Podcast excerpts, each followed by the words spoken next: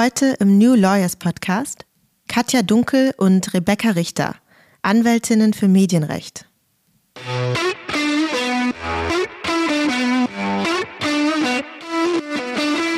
Wir finden halt auch, dass eine Vier-Tage-Woche völlig ausreichen kann. Wir finden auch, dass es halt die Leistungsfähigkeit eher steigert. Ich finde, das könnte man auch weiter als Experiment starten und das auch weiter einführen. Also wir haben auch von Erfolgsgeschichten gehört. Es gibt Kanzleien, die können das. 50 Stunden oder mehr Wochen, finden wir, gehört eigentlich in die Vergangenheit.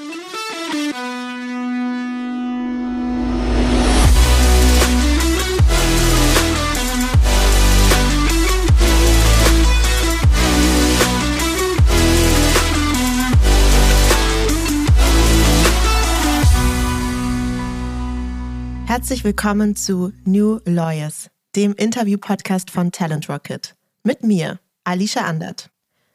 Rebecca Richter und Katja Dunkel haben die Kanzlei Dunkel Richter gegründet. Eine Kanzlei, die vor allem Frauen und Menschen aus der LGBTQIA-Plus-Community vertritt. Warum sie sich auf diese Fokusgruppe konzentrieren und worauf sie in ihrer Kanzlei als Arbeitgeberin Wert legen, darüber sprechen wir heute. Herzlich willkommen Rebecca Richter und Katja Dunkel. Hallo. Hallo. Ja, und auch das ist natürlich eine Besonderheit, denn zum ersten Mal habe ich zwei Gäste gleichzeitig. Ihr sitzt zusammen in eurem Berliner Büro beziehungsweise in eurer Berliner Kanzlei. Und ja, wie geht's euch denn so da? Gut geht's uns. Wir sind frisch umgezogen und fühlen uns in den neuen Räumen ziemlich wohl. Es ist wie eine kleine Wohnung, sehr gemütlich. Wo wohnt ihr jetzt oder wo arbeitet ihr jetzt? äh, wir wohnen gerade im Prenzlauer Berg in der Nähe vom Wasserturm. Ah, okay. Ja, kenne ich sogar. Ja, also falls ihr vielleicht schon mal eine Folge vorher gehört habt, dann werdet ihr schon wissen, dass wir immer mit einer Icebreaker-Frage starten. Und für euch habe ich mir diese Frage überlegt, die vielleicht ja schon so ein bisschen zu deep ist, habe ich mir gerade ehrlich gesagt gedacht. Aber wir bringen sie jetzt einfach trotzdem. Also, wenn das Universum nur eine Simulation wäre, welches Update bräuchte es dann? Ja, das ist eine krasse Icebreaker-Frage. Die, ich würde sagen, die geht schon ziemlich tief. Also man könnte von komplett Festplatte löschen und neu bespielen. ähm, ziemlich vieles sagen, glaube ich. Vielleicht kommen wir ja auch im Gespräch noch dazu, was uns vielleicht konkret einfällt. Ich würde sagen, generelles Update, was mir als, als erstes einfallen würde, vielleicht so ein bisschen mehr Nettigkeit, Zärtlichkeit auf die, auf die Mitmenschen spielen, mhm. dass das untereinander, das, das Mitmenschensein vielleicht ein bisschen barmherziger abläuft. Okay. Ja, so ein bisschen Weltfrieden, das ist quasi die Frage. So ein bisschen wie so ein Pageant. Das ja. ist auch schön. Ja, wir wünschen uns ganz viel Frieden. Ich finde, das ist doch erstmal ein guter Einstieg.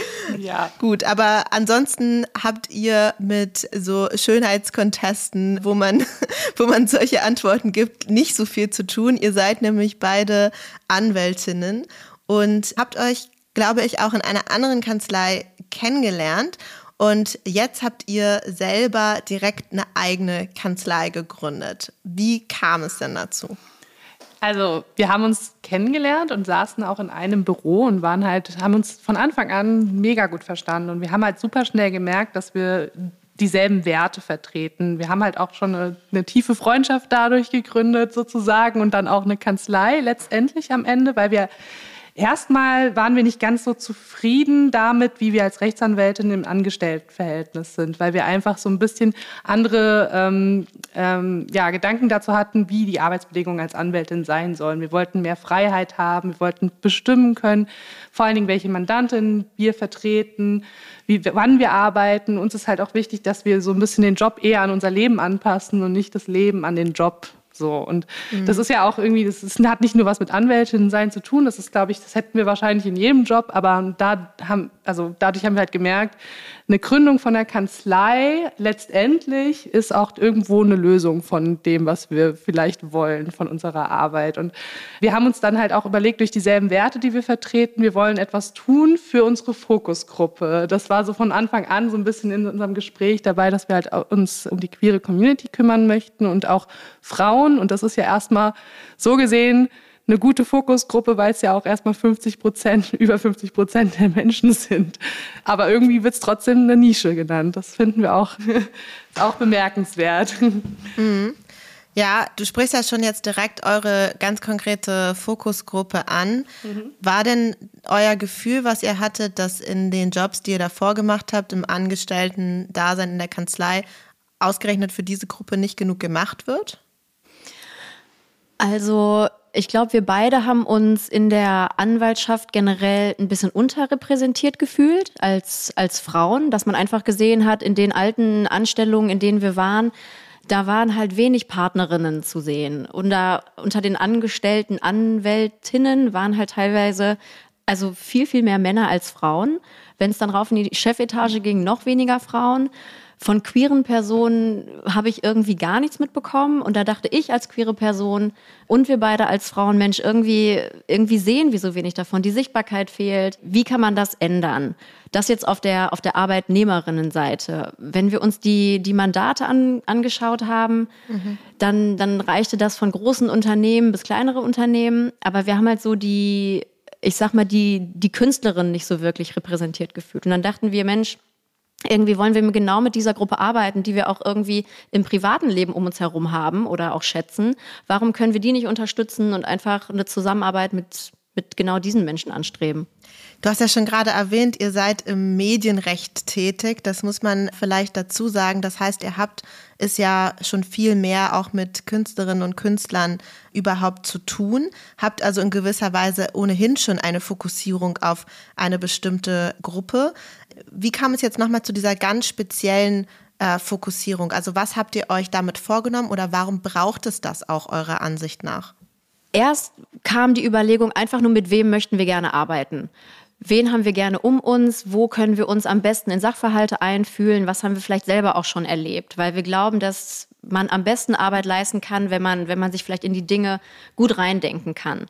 Und im Zuge der Gründung oder im Zuge der ersten Anfragen und Mandate, die wir bekommen haben, haben wir dadurch erst festgestellt, was für ein großer Bedarf tatsächlich da ist. Mhm. Dass MandantInnen auf uns zugekommen sind, die meinten, also die erstmal unfassbar dankbar waren, dass es diese Zielsetzung gibt weil sie in anderen Kanzleien auch einfach abgelehnt wurden. Man hat sie nicht beraten. Oder dass man Angst hatte, kann ich jetzt in der Kanzlei anrufen, wie werde ich da begrüßt, werden mir vielleicht Vorurteile entgegengebracht. Und einfach dieses Wissen, da sind zwei, die fokussieren sich direkt auf mich. Ich muss mich nicht rechtfertigen, ich kann einfach anrufen und ich weiß, ich bin willkommen da haben wir schon gemerkt, dass, das, ja, dass der Bedarf einfach da ist, ohne dass wir es in der Form wirklich wussten. Mhm. Genau, das kann ich genauso unterschreiben. Wir haben auch so uns gedacht, dass Sichtbarkeit schaffen von Frauen und auch vor allem queeren Menschen. Also es hat ja auch eine Außenwirkung, was wir jetzt gemacht haben. Und dadurch wird ja auch so ein bisschen, das kam jetzt auch ins Gespräch. Ich glaube, das war auch etwas, was uns dazu gebracht hat, weil wir uns natürlich gedacht haben, politisch ist es ja auch irgendwie so ein Statement nach außen. So, wir wollen irgendwie Sichtbarkeit schaffen, wir wollen etwas Besonderes schaffen, einen Safe Space für die Menschen.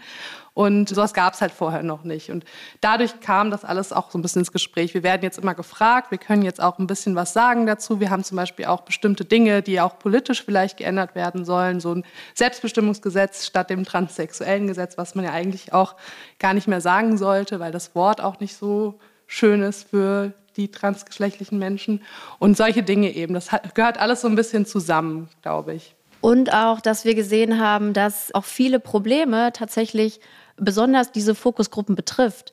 Also, dass man von rechtlichen Fragestellungen irgendwie vorher gar nichts wusste, weil darauf halt nicht der Fokus gesetzt wird. Also klar sind wir eine Medienrechtskanzlei, aber wir haben ganz viele Anfragen aus dem Bereich der Hasskommentare im Netz, sexualisierter Gewalt, wirklich Mobbing und Diskriminierung am Arbeitsplatz.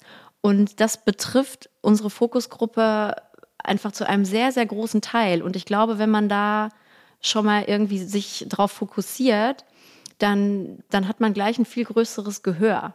Mhm.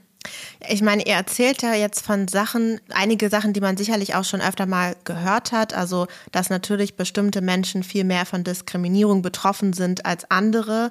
Das gehe ich jetzt vielleicht ein bisschen optimistisch, aber gehe zumindest mal davon aus, dass, dass viele das wissen. Was ich aber total krass finde, ist, dass ihr berichtet, dass eure Fokusgruppe von anderen abgelehnt wurde, wo sie Hilfe gesucht haben. Also sind das wirklich Erfahrungen, die euch berichtet werden, dass andere Kanzleien sagen, nö, danke, wir wollen dich nicht. Und das dann auch aufgrund der Person, die du bist und nicht einfach nur, weil ich kenne mich nicht aus mit dem Selbstbestimmungsrecht oder so. Also ne, es gibt keine fachliche Gründe geben, Mandat abzulehnen, aber dass das wirklich aufgrund der, äh, des Geschlechts oder der sexuellen Ausrichtung, wie auch immer, erfolgt. Also ich glaube, man weiß natürlich im Endeffekt nie, warum man genau abgelehnt wurde. Und ich glaube, die wenigsten sagen einem das offen ins Gesicht. Mhm. Aber die Person, die auf uns zugekommen ist, die, die wirklich, und das waren mehrere, mhm. die meinten, ähm, ich konnte hier mit meinem Anliegen, mir wurde gar nicht weitergeholfen. Und es war mhm. das Rechtsgebiet. Und es wurde einfach auf sehr deutliche Art und Weise klar gemacht, dass diese Person dort nicht erwünscht ist. Mhm. Und man hat ja auch einfach so menschliches Gespür, werde ich ernst genommen von meinem Gegenüber, gucken die mich einfach komisch an, verstehen die mich überhaupt nicht. Und wir waren selbst geschockt, ne? wie viel Ablehnung da draußen war. Hm, ja, das sind, also man muss halt auch sagen, es sind oftmals auch mehrfach marginalisierte Menschen, die eben auch traumatisiert sind oder traumatische Erfahrungen hinter sich haben. Und dann ist es oftmals auch vielleicht nicht ganz einfach, eine Akzeptanz zu bekommen von anderen Menschen, die das vielleicht nicht durchgemacht haben, die es auch nicht verstehen können. Die können, also man, man, da kommt irgendwie manchmal nicht auch nicht so ein Verständnis zustande. Und das ist irgendwie also ein Problem, weil man ist dann halt quasi nicht der 0815-Mandant. Man muss halt schon ein bisschen Verständnis mehr zeigen, auch als Anwältin so. Und da wollen wir halt eben zeigen und nach außen auch zeigen, dass wir das halt können und dass wir uns da auch fortbilden. Und ähm, es sind halt oft Fälle, wir haben ja auch über Diskriminierung gesprochen, das sind Fälle, die sind langwierig, die bringen vielleicht auch oft nicht so viel Geld oder sie sind auch manchmal nicht so erfolgsversprechend oder sie sind halt einfach nicht so gern gesehen bei vielen AnwältInnen. So. Es gibt natürlich ganz viele tolle Kanzleien, die das auch machen, aber es ist immer nicht, es ist so ein, so ein leidiges Thema, glaube ich, für viele Anwälte. So haben wir. Ich glaube vor allem, weil du gerade gesagt hast, dass wir das können. Also ich glaube so, wir können uns nie davon freimachen, irgendwie da das nötige Maß an äh, Sensibilität zu haben. Also wir machen auch viele Fehler, aber ich glaube, wo unsere Bereitschaft liegt, ist auf jeden Fall sich wirklich fortzubilden und den Menschen zuzuhören. Mhm. Und da stecken wir gerade auch wirklich unfassbar viel Zeit rein. Und ich glaube, da muss man einfach das aufwenden. Könntet ihr vielleicht so ein bisschen mit, mit Leben füllen, wenn ihr von einem Safe Space sprecht? Ich habe schon gehört, also ihr bildet euch auch fort. Ihr sagt quasi nicht, wir sind jetzt fertig, wir wissen jetzt alles, nee. ähm, sondern ihr bildet sozusagen euch auch weiter. Was gehört aus eurer Sicht noch dazu, ein, ein Safe Space für solche Personen dann auch bilden zu können? Also für mich ganz persönlich, um das auch mit Leben zu füllen, also meine Erfahrung hat jetzt gezeigt, ich habe mich vielleicht auch schon immer mal nicht richtig verhalten. Ich habe auch Fehler gemacht. Also ich war mir manchmal auch meiner Privilegien nicht ausreichend bewusst oder ich konnte mich nicht ausreichend in die Lage versetzen und war natürlich schnell auch so ein bisschen peinlich berührt und dann aber auch schnell auf diesem mm, Trip zu sagen, habe ich jetzt wirklich einen Fehler gemacht? Hätte ich das irgendwie richtig machen können? Und dann war man sofort so man wollte dann auch direkt dagegen gehen, dass man eigentlich nicht schuld ist. Und dann habe ich mich aber davon relativ schnell irgendwie, ja, weiß ich nicht, also mich davon ja, erholt sozusagen. Also ich habe direkt, ich habe das halt eingestanden und habe halt dadurch auch viel gelernt. Und wir haben dadurch noch mehr das Bedürfnis, noch mehr Workshops zu machen in die Richtung, weil wir einfach auch aus der Ausbildung kamen, aus der Juristenausbildung und gemerkt haben, man beschäftigt sich mit diesen Themen oder mit seinen eigenen Privilegien einfach gar nicht so ausreichend in der Ausbildung. Man kommt durch teilweise acht Jahre Ausbildung und hat keine Diskriminierungsfälle jemals gemacht. So. Ich glaube, das so ein bisschen als Beispiel vielleicht, dass ich da auch schon gemerkt habe, ich habe Fehler gemacht und versuche, die mir halt irgendwie einzugestehen und einfach zu sagen, ich will es einfach besser machen. So. Und ich glaube, Safe Space, also ich vergleiche das immer, obwohl es vielleicht, also es ist natürlich was komplett anderes, aber ich vergleiche das immer mit einer Bar. So, warum gehe ich in eine, in eine Lesbenbar? Warum gehe ich in eine Schwulenbar und fühle mich da vielleicht besonders aufgehoben oder wohler? Und ich glaube, für uns bedeutet Safe Space, ich meine, wir sind beide natürlich aus unserer Fokusgruppe. Erstmal das. Und wir versuchen möglichst offen, möglichst nahbar mit den Leuten irgendwie zusammen zu sein. Also man kann uns über Instagram kontaktieren, die können uns jederzeit anrufen. Man kriegt auch immer nur uns beide ans Telefon. Da geht kein anderer ran. Und die Leute können vorbeikommen. Ich glaube, das ist bei uns immer eine sehr schnelle persönliche mhm. Ebene, so dass man sich so ein bisschen ja, einfach vielleicht aufgehoben fühlt. Und teilweise sind die Gespräche auch, ich würde schon fast sagen, so ein bisschen therapeutischer Natur, mhm. dass ganz viele Fälle, zum Beispiel, wir haben viele lesbische Paare, die, die sich über das Abstammungsrecht beklagen. Und da sind uns auch die Hände gebunden. Also wir haben jetzt keine, keine Anleitung, was man jetzt machen soll, aber ich glaube, viele suchen auch einfach in erster Linie so ein Gespräch. Ja, es ist immer häufig so ein Punkt, der, der genannt wird bei dem Thema Diversität und Inklusion, ob es nicht eigentlich diesem Grundprinzip widerspricht. Wenn man jetzt genau sich fokussiert auf bestimmte Gruppen und sagt, das ist jetzt unsere Fokusgruppe, die behandeln wir bevorzugt und eigentlich sollten wir doch alle wollen, dass es diese Unterscheidung gar nicht gibt, sondern dass alle gleich behandelt werden. Wie reagiert ihr darauf? Also das habt ihr bestimmt schon mal gehört. Was ist da so eure, eure Meinung dazu? Also das ist ein Thema, wo Rebecca und ich ganz, ganz viel drüber reden. Gerade auch am Anfang, ob wir das überhaupt machen sollen, wie wir unsere Mandate, ich sag mal, auswählen. Und erstmal ganz klar ist, dass auch jeder weiße heterosexuelle Cis-Mann zu uns kommen kann. Wir aber darauf bedacht sind, dass diese Person die gleichen Werte hat wie wir. Und wenn es mal irgendwie Zeitprobleme gibt, dass klar ist, dass bei uns die Fokusgruppen Vorrang haben. Und wir glauben, dass es dem Prinzip von Diversität und Inklusion nicht widerspricht. Also wir sind immer noch in einer Welt, wo halt die Ungleichheiten bestehen. Und wenn man sich mal andere Kanzleien, andere Unternehmen anguckt, die haben vielleicht nicht vorne auf der Fahne stehen, wir sind da hauptsächlich für weiße heterosexuelle Cis-Männer. Es ist aber tatsächlich so. Und nur weil die es nicht sagen, ist es nicht der Fall. Und wir machen keine Bevorzugung, wir versuchen im Endeffekt nur Chancengleichheit herzustellen. Mhm. Rebecca, möchtest du das noch ergänzen? Ja, es ist ein Thema, da haben wir tatsächlich viel drüber geredet, wo uns auch vorgeworfen wird, dass wir genau dagegen arbeiten. Mhm. Wir aber wirklich der Meinung sind, dass man alle gleich behandeln sollte, wenn die Welt auch so funktioniert und wenn tatsächlich alle die gleichen Chancen und Voraussetzungen haben. Solange das aber nicht so ist, finde ich, kann man oder muss man andere oder Gruppen, die halt noch benachteiligt sind, einfach ein bisschen mehr unterstützen. Ja, kommen wir noch mal ein bisschen zu eurer Gründung. Ihr habt die Kanzlei am 8. März gegründet. Das ist ja bekanntermaßen der Frauentag. Ist das Zufall?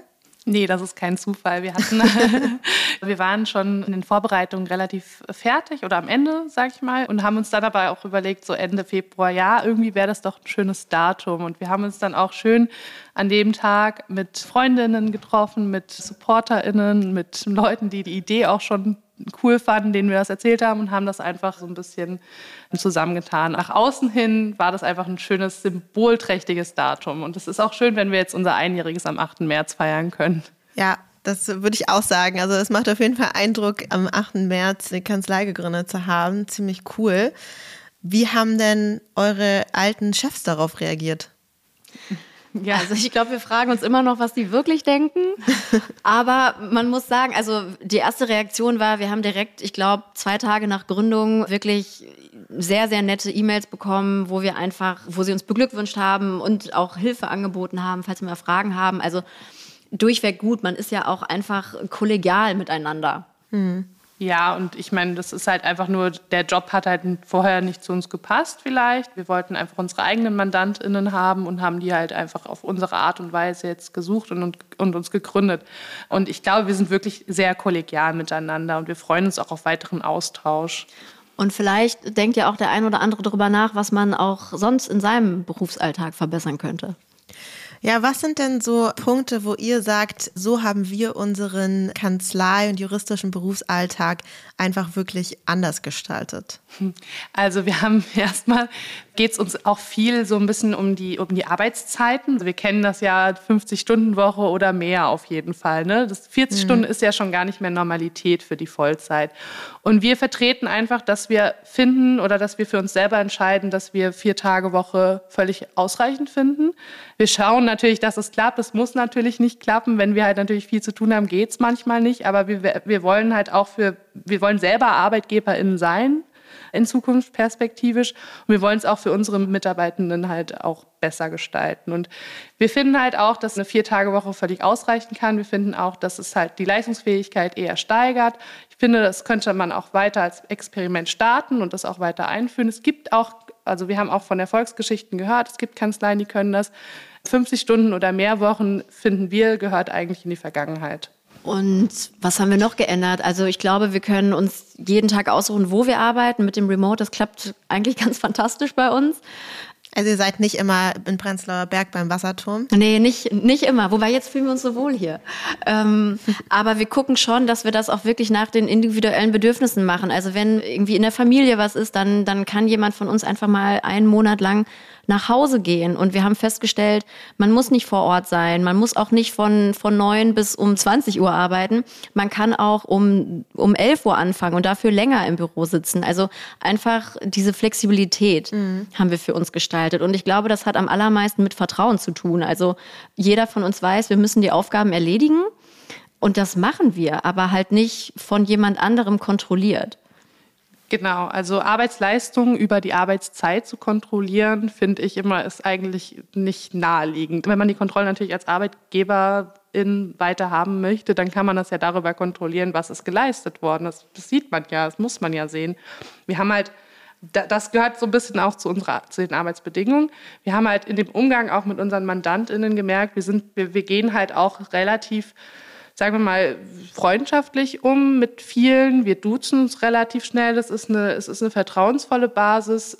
Es sind halt, unsere MandantInnen sind auch eher in unserem Alter, würde ich jetzt behaupten. Das heißt, von daher ist das schon auch ein Unterschied für uns. Wir haben jetzt nicht, ähm, wir merken jetzt schon, die Demogra demografischen Verhältnisse sind halt eher so an uns angepasst. Die Leute, die zu uns kommen, die von uns angesprochen werden, werden über Instagram kommen, werden über die Artikel kommen.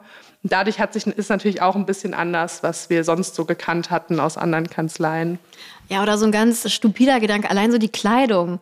Also ich ähm, wollte gerade ja. sagen, man sieht es ja nicht im Podcast, was ihr anhabt, aber ich sehe euch und ich habe definitiv auch schon mal konservativ gekleidetere Anwältinnen ja. gesehen. Also es ist einfach verdammt gemütlich bei uns und das auch immer so Kompetenz anhand der der Kleidung auszumachen, habe ich auch nie verstanden und ich glaube, wir wissen beide, wie wir ordentlich auftreten und das ist, das ist auch so eine Änderung, die wir halt irgendwie, was heißt eingeführt haben, aber die wir gerne beibehalten wollen. Und das weiß auch jeder, der hier, der hier zu Besuch kommt. Ja, es, scheint mir irgendwie so zu sein, als ob ihr quasi eine Kanzlei gegründet und gestaltet habt, die einfach zu euch passt. Also ihr sitzt halt irgendwie im Prenzlauer Berg und in den Sachen, in denen ihr euch wohlfühlt, mit den Leuten, mit denen ihr euch wohlfühlt und passt eben auch die Arbeitsbedingungen daran etwas an. Ja, das ist richtig. Mir ist gerade auch noch eingefallen, wir haben auch, ähm, wir machen unsere Mandantengespräche natürlich oder Mandantinnengespräche natürlich viel ähm, per Videochats oder per Videocalls.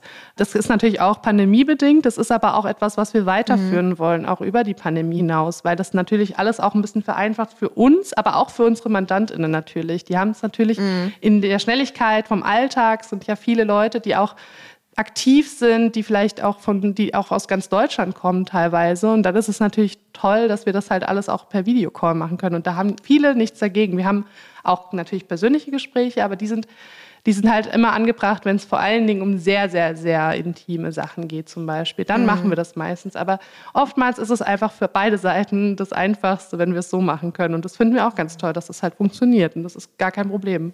Ja, ihr habt ja jetzt auch schon mal beschrieben, wie die Arbeitsbedingungen typischerweise sonst in Kanzleien aussehen. Das kann ich so bestätigen, beziehungsweise kenne es natürlich auch aus dem näheren Umfeld, dass es nun mal so aussieht. Und da wird einem ja auch oft vermittelt, das ist halt so, das geht halt nicht anders. Würdet ihr denn sagen, dass damit auch begründet ist oder es darin begründet liegt, dass zum Beispiel weniger Frauen in höheren Positionen zu finden sind?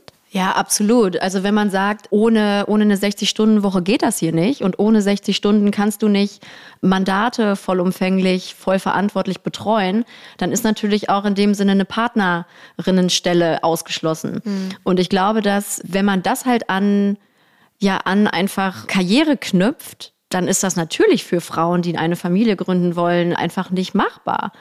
Und auch das muss ja nicht so sein. Also es gibt ja mittlerweile Arbeitgeberinnen, die sagen, okay, du kannst gerne eine Dreitageswoche haben, wenn du möchtest. Aber dann kannst du dir abschminken, irgendwie Partnerin zu werden. Und dass das immer zusammengeknüpft ist, wir sind der Meinung, das muss einfach nicht sein. Genauso übrigens auch für die Männer, denen es unfassbar schwer gemacht wird, mhm. ähm, Vaterzeit, wie heißt das? Elternzeit. also Elternzeit für den Papa äh, zu nehmen. Also es ist ja dann auf beiden Seiten so. Und auch da glauben wir, dass das komplett veraltet ist und auf jeden Fall irgendwie eine, ja, überholt, überholt ist und, wie heißt das, nicht renoviert werden muss, sondern, äh, was ist das? Reformiert. Danke, genau. Man merkt schon, wir haben schon etwas äh, später am Tag. Wir hatten heute schon sehr viele Gespräche. Also das, das kann ich genau so auch bestätigen. Also ich, für mich ist auch der, der Knackpunkt, weswegen Frauen nicht in die Führungspositionen in der Anwaltschaft kommen, ist, sind die Arbeitsbedingungen, sind die Arbeitszeiten. Das ist ja auch der Grund. Ich rede ja selber mit KollegInnen, die halt in die Justiz wechseln oder viele, die das halt erzählen. Die Erfahrung zeigt, die Frauen wollen dann Richterinnen vielleicht lieber werden, weil da es einfach besser ist mit einem Kind zum Beispiel. Und das ist ja wissen wir, kennen wir auch. Also wir haben schon gesagt, wenn das hier weiter fortgeschritten ist, dann machen wir auf jeden Fall eine hauseigene Kita, ja. äh, damit das alles irgendwie, irgendwie machbar ist, weil es ist ja immer machbar und man muss halt immer gucken, auf was verzichtet man. Also klar, wenn man 60 Stunden die Woche arbeitet, dann, dann kann man auch eine Anzahl an Mandaten haben, die wir vielleicht nicht haben. Aber einfach mal verzichten auf vielleicht das noch, also noch ein Mandat mehr, noch mehr Geld. Mhm. Und ich glaube, man muss das, das ist einfach eine persönliche Entscheidung. Wie würdet ihr denn eure Vision und Mission als Rechtsanwältinnen beschreiben? Im Endeffekt vielleicht die Zusammenfassung von all, von all dem Gesagten. Also Mission Rechtsanwältin, vielleicht unsere Ausbildung, die wir wirklich genießen konnten, für genau unsere Fokusgruppe zu nutzen, die so weit zu unterstützen, dass vielleicht irgendwann mal, dass wir zumindest der Chancengleichheit irgendwie ein Stück näher kommen. Ja, und ich würde auch gerne, also die Anwaltschaft aufrütteln, das ist auch immer so ein, so ein Stichwort für uns. Also wir hatten äh, schon immer vor, dass unsere KollegInnen und vor allen Dingen auch die jüngere Generation oder unsere Generation merkt, es muss ja nicht so laufen und man muss jetzt nicht der, der Gott im Anzug sein, der weiße Mann, der irgendwie es schafft in der Anwaltschaft, sondern es geht auch irgendwie anders. Man kann dann für sich selber entscheiden, will man irgendwie mehr Geld verdienen oder will man das vielleicht, also will man ausreichend verdienen und will aber seine eigenen Arbeitsbedingungen, muss man unbedingt eine blaue Webseite haben, um möglichst viel Seriosität auszustrahlen. Also irgendwie ist es so. Das Königsblau. Genau. Ja, das Königsblau. Wir waren ja selber in der, in der Entscheidung, wie machen wir denn unsere Webseite? Und wir wollten einfach irgendwie mal was anderes machen, einfach mal ein bisschen, ein bisschen anders sein. Und ich glaube, so mhm. will ich auch, dass es bleibt bei uns, dass wir uns immer so ein bisschen immer hinterfragen ist das jetzt so, brauchen, müssen wir das jetzt so machen? Müssen wir jetzt hier einen Anzug tragen? Ist das wichtig? Ist das unsere mhm. Kompetenz, die jetzt äh, ja. ausgestrahlt wird? Vor allem wirklich hinterfragen und dass man auch das Konzept, was wir jetzt haben, immer wieder überdenkt und auch einfach abändert. Also wie viele alteingesessene Unternehmen gibt es, Kanzleien gibt es, die seit Jahren, seit Jahrzehnten das Gleiche machen? Und ich glaube auch genau mhm. deswegen stehen bleiben und veraltet sind und auch tatsächlich ja Mitarbeiterinnenmangel haben. Und ich glaube, dieses wirklich sich auch als Anwältin hinterfragen, was machen wir, braucht man uns so, wie es uns jetzt gibt, noch in zehn Jahren, wäre schön, wenn nicht. Also einfach, glaube ich, immer am Ball bleiben und ja, Fragen stellen. Wie kommt denn euer Konzept, wie ihr es jetzt bei Dunkelrichter lebt, in der juristischen Welt an? Also wir merken, also ich glaube, die ältere Generation, da haben wir, kriegen wir auch ein paar Rückmeldungen, meistens von auch selbstständigen AnwältInnen, die eben sagen, ey, cool, Mädels, habt ihr voll gut gemacht, wir freuen uns total. Ich habe mich auch mal selbstständig gemacht. Es war auch für mich die perfekte Entscheidung. Und das Konzept an sich finden auch viele sehr toll. Wir merken das halt bei Instagram zum Beispiel, da melden sich viele JuristInnen, die eben das gesehen haben und die bewerben sich auch einfach viele bei uns. Also wir haben PraktikantInnen-Anfragen mhm. und ReferendarInnen-Anfragen, ganz viele vor allem. Und da merkt man, die jüngere oder unsere Generation, die jetzt gerade fertig werden mit dem Examen, die suchen irgendwie nach einem anderen Sinn sozusagen, wie sie, was sie machen wollen, sehen uns, sind vielleicht selber aus der queeren Community beispielsweise und denken, sagen dann einfach, sie wollen bei uns halt eine Station machen, weil sie das cool finden. Am liebsten würden, glaube ich, auch Leute bei uns arbeiten und wir können aber, wir sind einfach noch so am Anfang, dass wir es noch nicht ein, dass wir jetzt noch niemanden einstellen, aber mhm. wir freuen uns total, wenn wir als Vorbild also so gelten oder wenn andere das uns gleich tun, haben wir überhaupt, also da würden wir uns auch noch mehr freuen. Ja, dann habe ich jetzt noch eine letzte Frage an euch. Und zwar, wir haben ja schon angefangen mit der Frage, was das Universum eigentlich für ein Update benötigt. Vielleicht jetzt nochmal konkreter auf unsere Gesellschaft bezogen. Was wünscht ihr euch für unsere Gesellschaft, gerade im Hinblick auf den Zugang zum Recht? Ja, ich, ich wünsche mir für unsere Gesellschaft, dass halt genau so etwas wie unsere Kanzlei nicht mehr gebraucht wird dass keine Unterscheidung gemacht wird. Und das ist natürlich komplett utopisch, aber das würde ich mir wünschen. Ja, dass halt Zugang zum Recht, dass es halt niedrigschwellig ist und dass es auch angepasst ist, dass sich AnwältInnen auch anpassen an, genau, dass man sich einfach anpasst an die Menschen, die zu einem kommen sollen und dass man nicht eben da sitzt und sich denkt, ich bin jetzt, also du kannst froh sein, so ein bisschen, dass ich dich jetzt berate, sondern einfach so ein bisschen von, von diesem, ja, es klingt immer ein bisschen negativ, von diesem hohen Ross runterkommen, aber mhm. ähm, man weiß es ja schon, man ist, man, mhm. man fühlt sich schon oft so ein bisschen, hm. Ja, als ein bisschen besser vielleicht. Und was macht ihr dann, wenn die Probleme gelöst sind und es eure Kanzlei gar nicht mehr braucht? Was machen wir dann, Rebecca? Oh Gott, was machen wir dann? Dann schreiben wir ein Buch. nee, dann machen wir eine Bar auf. Dann machen wir endlich unsere Bar auf. Und die Bar heißt dann Safe Space. Das ist doch eine gute Idee. Genau, genau was, was ganz dann, Neues. Wir machen dann hinten ein Zimmer auf und machen noch ein bisschen Rechtsberatung. okay. Das hatten wir eigentlich vor. Ich freue mich total auf eure Bar. Ich werde da bestimmt auch mal vorbeischauen und bedanke mich bei euch für die Einblicke in eure junge Kanzlei und dass ihr, ja, dass ihr euch auf den Weg gemacht habt, die Welt auch ein bisschen besser zu machen. Danke, Alicia, fürs Gespräch. Vielen, vielen Dank. Das waren Rebecca Richter und Katja Dunkel. Ich freue mich natürlich, wenn ihr diesem Podcast folgt oder weiterempfehlt. Ihr möchtet bestimmte Gäste hören oder möchtet Feedback geben? Dann meldet euch gerne oder folgt dem Link, den ich euch in den Show Notes verlinkt habe. Wir hören uns dann wieder in zwei Wochen. Bis dahin, ich freue mich.